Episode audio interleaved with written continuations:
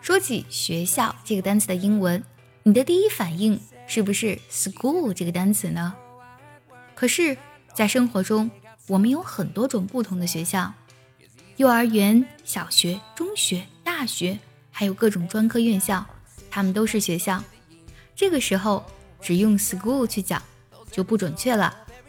今天，哈哈老师教你来说五种学校的地道英文，可以收藏一下，方便回听，随时学习。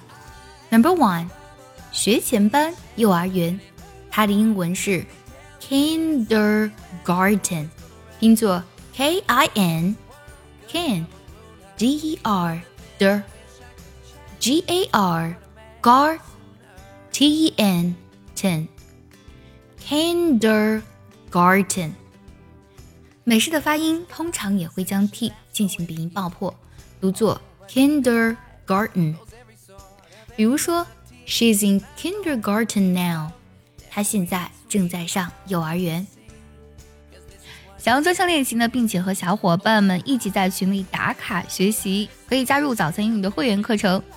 你不仅可以参加我的直播，而且呢，只要微信加“早餐英语”四个字的拼音，就可以收到我送你的一份学习大礼包，让你在英语学习的路上呢少走弯路。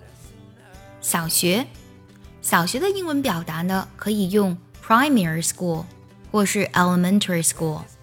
Primary 拼作 P R I M A R Y，英式的发音呢会把 M A 这个音节读作 primary，而美式的发音会读作 primary。这个单词呢指的是初级的，那么 primary school 就是小学的意思啦。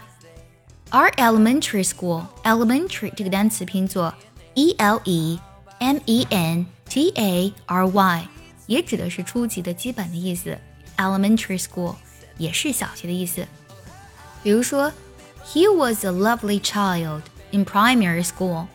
他上小学的时候是一个可爱的孩子。接下来是初中，初中呢用 middle school 就好了。middle 本身呢指的是在中间的意思，而 middle school 则指的是中学了。For example, He is a middle school student。他是一个初中生。